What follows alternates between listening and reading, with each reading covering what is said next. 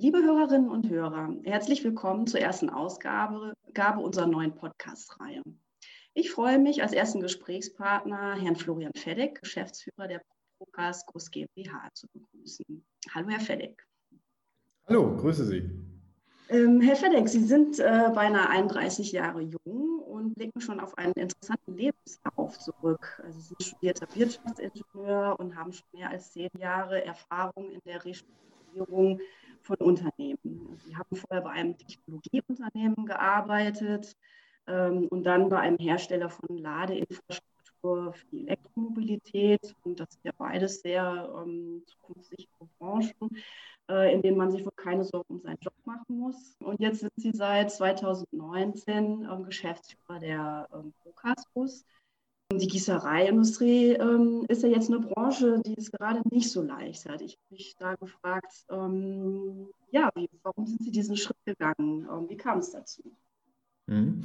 Gerne, danke, danke für die Frage. Ähm, Erstmal vorneweg, ich war Geschäftsführer bei einem Unternehmen, was Ladesäulen angeboten hat für die Elektromobilität zu einem Zeitpunkt, wo man sich auch da Sorgen um seinen Job machen musste, weil einfach dieses Thema noch nicht so en vogue war und etabliert, wie es heute vielleicht ist. Ah, Aber äh, und, und generell, Sie sagten es ja bei der Einleitung schon, das Thema Restrukturierung ist bei mir schon eigentlich in der DNA drin. Das heißt, ich bin immer in Unternehmen, die in bestimmten Umbruchssituationen sind, in Sondersituationen, ähm, weil ich kann mir nicht vorstellen, in einem Unternehmen zu arbeiten, wo alles rund läuft, wo ähm, alle Prozesse schon wunderbar laufen, dass man nichts mehr zu verbessern und optimieren hat, weil das hat mir von Anfang an, seitdem ich äh, das mache, was ich hier tue, Spaß gemacht. Und so ist es auch dann irgendwann dazu gekommen, dass mein Geschäftspartner und ich gesagt haben, Mensch, das Gießereithema ist ein sehr spannendes für uns, für unser Geschäftsfeld, einfach vor dem Hintergrund, weil wir in einer Umbruchssituation generell in dem ganzen Markt sind aber halt auch, weil wir sehen, dass Guss aus Deutschland einen großen Stellenwert hat, haben wird und auch, dass das bleiben wird. Und das war für uns ein wesentlicher Grund, warum wir gesagt haben, wir möchten ganz bewusst in diese Branche, wir sind ähm, nie auf eine Branche fokussiert. Und bei der Procas Guss haben wir genau das gesehen, was ich eingangs sagte, nämlich, dass man Prozessverbesserungen realisieren konnte, dass man ähm, sogenannte Low-Hanging Fruits auch sehr schnell umsetzen konnte, aber dass wir eine, eine große Spielwiese hatten, um noch das Unternehmen nach vorne zu bringen, zu verbessern. Und da sind wir auch noch lange nicht fertig. Mhm. Und wie sind Sie, ja, und wie sind Sie da ähm, konkret vorgegangen? Also wie, welche Erfahrungen, ähm, die sich jetzt aus, aus dem Bereich der Umstrukturierung von Unternehmen mitgebracht haben, haben Sie da eingebracht? Also was haben Sie vorgefunden und wie sind Sie dann vorgegangen? Mhm. Also für uns stehen generell zwei Sachen immer im Fokus. Wie eingangs schon gesagt, die Prozesse. Ähm, Prozesse lassen sich immer verbessern, Prozesse lassen sich immer an das aktuelle Gefüge anpassen. So gehen wir generell vor. Heißt, wir nehmen eine äh, Bestandsaufnahme sämtlicher Prozesse vor, gucken, wo sind bestimmte Risiken drin, wo kriegen wir durch die eine oder andere Adjustierung, Veränderung ich sage mal, mehr Leistung raus, eine höhere Produktivität, ähm, und so weiter. Generell, und das ist mein wesentliches Thema in unserer Gruppe, nämlich Digitalisierung hilft da. Das ist ein mhm. wesentlicher Punkt, um Prozesse zu erkennen, um Prozesse zu analysieren, um halt aber auch langfristig die Verbesserungen zu tracken. Und das machen wir sehr bewusst bei der äh, Procast-Kurs. Das haben wir in den äh, vorhergehenden äh, oder in den anderen Beteiligungen auch immer wieder realisiert. Bei der Procascus legen wir da aber sehr großen Wert drauf, weil wir ähm, sehr viele Daten haben und damit muss man einfach umgehen können. Mhm. Ähm, und wie gehen Sie da, was machen Sie da konkret? Also welche, welche Werkzeuge der Digitalisierung ähm, nutzen Sie für welche Bereiche? Da wir uns Prozesse anschauen, nutzen wir Process Mining. Das heißt, wir haben ein buntes Potpourri an verschiedenen Daten. Diese Daten analysieren wir über Process Mining Tools, ähm, gehen gezielt ran, schauen, wo bestimmte Peaks in dem Prozess sind und adjustieren dann. Ähm, man muss dazu sagen, dass da viel händische Arbeit aber noch natürlich notwendig ist, nämlich im tatsächlichen Doing. Und das können wir praktisch über die Erfahrung, die meine Kollegen und ich in solchen Themen haben, umsetzen. Mhm. Wichtig ist aber an der Stelle halt auch, dass man die ganze Mannschaft mitnimmt. Und das ist äh, der zweite wesentliche Punkt, dass wir generell von Anfang an auf ein ganz bewusstes Change Management Wert legen. Man muss bei der Procas Gus wissen, das Unternehmen war vorher ähm, einem Konzern zugehörig. Das heißt, das Mindset bei den Kollegen musste sich auch erst einmal darauf einstellen, generell in einem Mittelstand jetzt zu sein, ein mittelständisches Unternehmen. Das mhm. Unternehmen wurde vor uns schon verkauft äh, und wir haben jetzt ganz bewusst auf das Thema äh, Mindset, Kulturänderung, Change Management gesetzt. Mhm.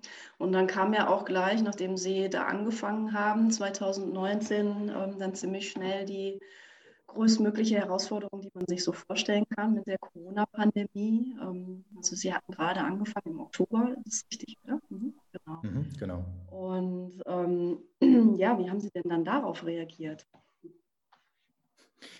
Ähm, ich glaube, so wie alle, nämlich zunächst sehr überrascht und auch wie die Ent Entwicklung sich in 2020 vorgefunden hat und wie die ähm, gelaufen ist. Ähm, gleichwohl muss ich dazu sagen, wir haben von vornherein für das Geschäftsjahr 2020 mit verschiedenen Szenarien gearbeitet. Das machen wir prinzipiell immer. Eine normale Planung, eine Worst-Case-Planung und eine Best-Case-Planung. Man muss wirklich sagen, dass für 2020 bei uns trotz Corona nur der Worst Case eingetroffen ist. Das heißt, wir hatten eigentlich vor Corona schon eine Planung, wie wir damit umgehen, wenn unser Umsatz um 20 Prozent runtergeht. Wenn wir bestimmte Peaks haben, wo halt keine Aufträge bekommen, dass da hier runtergeht, weil wir generell in Szenarien denken. Und was der schwarze Schwan sozusagen beim Worst-Case-Szenario ist, wussten wir zum damaligen Zeitpunkt nicht. Heute wissen wir, dass der schwarze Schwan Corona heißt. Und ähm, dadurch konnten wir sehr schnell darauf reagieren und haben auch über die gesamte Corona-Zeit keine KfW-Mittel in Anspruch genommen. Da haben wir uns auch ganz bewusst für entschieden, weil wir wollen das Unternehmen langfristig nach vorne bringen und es nicht auf Grundlage eines solchen schwarzen Schwans verschulden. Mhm. und äh, ich glaube, da haben einige unserer Marktbegleiter in der Zukunft doch die eine oder andere Herausforderung, die wir nicht haben. Wir werden aus Corona bankschuldenfrei herausgehen. Wir haben viele auch ähm, finanzielle Restrukturierungsthemen gelöst in den letzten zwölf Monaten und da hat die ganze Mannschaft mitgezogen. Und das war da, da hatten Sie ja dann auch Glück, dass Sie im Grunde, also anderen Unternehmen da auch einen Schritt voraus waren, weil sie ja dann schon, äh, ohne zu wissen, was da kommt, auch schon Maßnahmen ähm, in Betracht gezogen haben oder sogar auch Ab, absolut. Und ähm, ich glaube, unser Vorteil war und ist bei Corona auch, dass wir krisenerprobt sind. Ne? Also mhm für, für viele kam es überraschend, dass man 20, 30 Prozent Umsatzrückgang hat. Ähm, wir kennen solche Situationen, wir wissen damit umzugehen. Wir können die Tools, die dafür notwendig sind, also ich glaube, das Thema Kurzarbeit ist leider jedem ein Begriff seit 2020. Ähm, nur das Instrumentarium des, der Kurzarbeit können wir halt sehr gut spielen. Das kennen wir auch aus anderen Themen und daher war das für uns keine Lernsituation, sondern wir wussten, wie wir damit umzugehen haben. Mhm. Ja, Stichwort Kurzarbeit. Also diese ganze Corona-Situation ist natürlich auch für die Mitarbeiter ähm, eine große Herausforderung. Nicht nur Kurzarbeit, die unsichere Zukunft, Schulen und Kitas geschlossen. Ähm, das ist natürlich dann auch schwierig in dieser Gemengelage, die Mannschaft dann bei Laune zu halten. Wie gehen Sie denn damit um? Ähm, zweierlei. Also zum einen, Sie sagen es richtig, nicht nur die Mannschaft bei Laune zu halten, sondern auch auf die Bedürfnisse beziehungsweise auf die Probleme und Herausforderungen, die eine solche Thematik mit sich äh, bringt, einzugehen. Ich bin selber Familienvater. Meine Frau hat sich in der Kita-Schließungszeit viel um unseren Sohn gekümmert. Jetzt im zweiten Lockdown versuchen wir das bestmöglich irgendwie aufzuteilen, aber das ist, das ist halt ein herausforderndes Thema für alle und gerade bei unseren Kollegen äh, in der Gießerei oder im generell produzierenden Gewerbe ist es üblich, dass man mehrere Schichten hat, dass der Familienvater oder die Familienmutter am Vormittag nur da ist oder am Nachmittag nur da ist und dass das auch nicht planbar ist. Was wir von vornherein gesagt haben, ist, wir haben ein Kapazitäts Rückgang, eine, einen Auftragsrückgang durch Corona und wir brauchen keine zwei Schichten. Mhm. Produktivseitig wäre es viel besser gewesen, wenn wir zwei Tage komplett geschlossen hätten. Aber im ersten Lockdown haben wir ganz bewusst gesagt, nein, wir arbeiten fünf Tage durch, reduzieren aber eine Schicht. Somit konnten die Kollegen nur den halben Tag immer planbar arbeiten, konnten sich mit ihren Partnerinnen und Partnern abstimmen, wer denn die Kinderbetreuung halbtags übernimmt. Und ähm, erinnere mich, mich an eine Situation am Kaffeeautomaten, wo dann ein Kollege aus der Produktion zu mir kam und sagte, Mensch, super, dass ihr das gemacht habt. So haben wir es hingekriegt, unsere Kinder zu betreuen. Das ist ein Thema, mhm. dass wir auf diese ähm, Bedürfnisse eingegangen sind. Ich weiß auch, unsere Kollegin aus dem Personal, die hat ihre Kinder einfach mitgebracht für zwei, drei Tage, weil sie einfach keine andere Möglichkeit hatten, hatte. Und äh, da waren wir ganz flexibel. Mhm. Und die saßen das, damit im Büro. Genau. Und es hat funktioniert. Also die mhm. Kollegin konnte genauso gut arbeiten, wie wenn ihre Kinder in der Schule gewesen wären. Ja, mhm. großes Lob wahrscheinlich auch an die Kinder. Ja, Aber, schön, dass Sie das so mitgemacht haben. genau. und natürlich, das geht nicht bei jedem und das geht auch nicht bei den Kollegen, die bei uns im Schmelzbetrieb oder in der Kernanlegestrecke legen. Ich denke, das ist klar, aber wir waren da sehr flexibel. Das andere mhm. Thema, Sie sagten es gerade, Unsicherheit. Wir haben in dieser Zeit jetzt einen langfristigen Standortsicherungstarifvertrag mit allen drei Standorten abgeschlossen, gemeinsam mit den äh, IG Metallen an den drei Standorten. Da haben wir sehr partnerschaftlich zusammengearbeitet und haben so auch der gesamten Mannschaft eine gute Perspektive gegeben, dass mhm. wir nach vorne kommen. Wie ist denn Ihr Eindruck so? Wie gehen Ihre Mitarbeiter generell mit dieser Pandemie um? Wie ist da so die Stimmung bei Ihnen? Ähm, wie gehen Sie damit um? lässt sich relativ einfach beantworten, sehr bewusst. Also wir haben auch in der ersten Phase, als das ganze Thema hochkam, Maskenverordnung, Masken tragen, viel früher schon damit angefangen, sehr stringent zu agieren. Ähm, und da war meine Wahrnehmung, dass da kein Murren in der Belegschaft war. Klar, bei dem einen oder anderen war es schon so, dass man fragt, hm, warum muss das denn jetzt sein? Warum muss ich, wenn ich von meinem Büro zur Toilette gehe oder zum Kaffeeautomaten, eine Maske tragen? Weil das damals noch nicht etabliert war. Heute ist es etabliert, aber wir haben von vornherein darauf Wert gelegt ähm, und auch ganz bewusst. Und da ging jeder sehr gut mit der Situation um. Und es hat sich auch jeder daran gehalten. Mhm, mhm. Und äh, welche anderen Maßnahmen ergreifen Sie, damit Ihre Mitarbeiter motiviert und gerne zur Arbeit gehen? Also über Corona hinaus oder aber auch was jetzt äh, die Corona-Situation im Besonderen betrifft? Die Corona-Situation im Besonderen macht es schwer, die Kollegen über bestimmte Themen zu motivieren. Also eine Weihnachtsfeier hat es bei uns natürlich nicht gegeben, so wie wahrscheinlich bei kaum einem Unternehmen. Mhm. Das war im vergangenen Jahr, da erinnere ich mich noch gerne dran, aber ein schönes Thema in allen drei Standorten, weil ähm, wir sind gerade frisch als neue Gesellschafter in das Unternehmen eingestiegen. Man konnte sich mit den Kollegen austauschen, unterhalten. Das war auch für die Kollegen schön und gut. Ne? Das mhm. hatten wir nicht. Und ähm, ein anderes Thema, wie motiviert man? Man holt die Leute ab, man holt die Kollegen ab, man gibt ihnen ein Ziel und man stärkt dieses Ziel durch sukzessive Transparenz und Erklärung. Hatten wir in äh, der Corona-Zeit auch nur begrenzt die Möglichkeit im Sinne von, es gab keine Betriebsversammlung, keine Belegschaftsversammlungen. Wir haben da ganz bewusst Newsletter eingeführt. Wir haben einen sehr engen Dialog mit den Betriebsräten geführt. Unsere Betriebsleiter an den Standorten haben auch viel in die Mannschaft getragen, in kleinen Gruppen. Und wir mhm. werden jetzt das erste Mal eine digitale Betriebs- bzw. Belegschaftsversammlung einführen. Glücklicherweise haben wir vor Corona ähm, unsere gesamte IT-Infrastruktur umgestellt und können diese Tools jetzt auch sehr gut nutzen. Mhm. Und äh, da bin ich sehr gespannt. Ähm, meine Meetings mit den Betriebsräten habe ich für, den, für einen Standort auch schon komplett digital umgesetzt, dass wir da nicht mehr miteinander in einem Raum sitzen müssen. Und jetzt werden wir das für Betriebsversammlungen bzw. Belegschaftsversammlungen auch mal versuchen. Und da bin mhm. ich sehr gespannt drauf, auch wie es ankommt bei den Kollegen. Ja, spannend. Also das heißt, Sie haben dann eben auch sehr viel ähm, in das Thema Kommunikation investiert, also vor allen Dingen, was jetzt die interne Situation in Ihrem Unternehmen angeht. Und ähm, wie sieht das denn hinsichtlich der Kunden aus? Also mit welchen Ideen haben Sie das Unternehmen durch die Krise geführt? Mhm. Wir haben vielleicht noch eine Ergänzung dazu.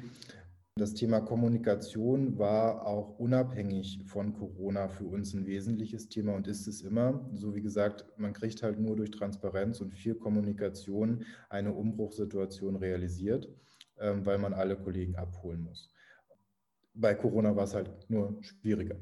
Mhm. Aber wie gehen wir mit den Kunden um? Ein dritter großer Baustein äh, der Transformation der Procast liegt im Vertrieb dass wir unseren Vertrieb konsequenter strukturieren, konsequenter äh, Zielkunden besprechen. Wir haben auch unseren Vertrieb äh, aufgebaut mit äh, weiterer Mannstärke, mit mehr Kollegen. Das lag in den letzten Jahren relativ brach. Ähm, und da gehen wir sehr strukturiert vor. Diese Struktur bringen wir aber auch dann angelagert in die Prozesse wiederum rein, wenn es darum geht, wir haben einen Auftrag bekommen. Und gerade in der Corona-Zeit sind leider die ein oder anderen Unternehmen ausgefallen. Sie kennen die Branche. Es gab zahlreiche Insolvenzen. Die Teile, die produziert werden, brauchten die Kunden aber auch. Oder Teile konnten nicht aus China geliefert werden weil die Lieferketten gebrochen waren. Die Teile wurden aber benötigt in Deutschland. Mhm. Ähm, bei solchen Sachen haben wir sehr schnell reagiert. Wir sind sehr schnell dem Kunden, äh, wir haben sehr schnell dem Kunden unter die Arme gegriffen und haben von dem Erstkontakt bis zum Zeitpunkt der Serienlieferung innerhalb von vier Wochen die Teile realisiert. Und äh, ich erinnere mich da noch an einen Kunden, wo wir sogar innerhalb dieser vier Wochen einen äh, Technology Shift hinbekommen haben. Er hat ein anderes äh, Gussverfahren realisiert und ihm wurde es eigentlich immer suggeriert von seinen Technikern, dass das nur funktioniert. Äh, und wir haben es mit unseren Themen gelöst innerhalb von vier Wochen.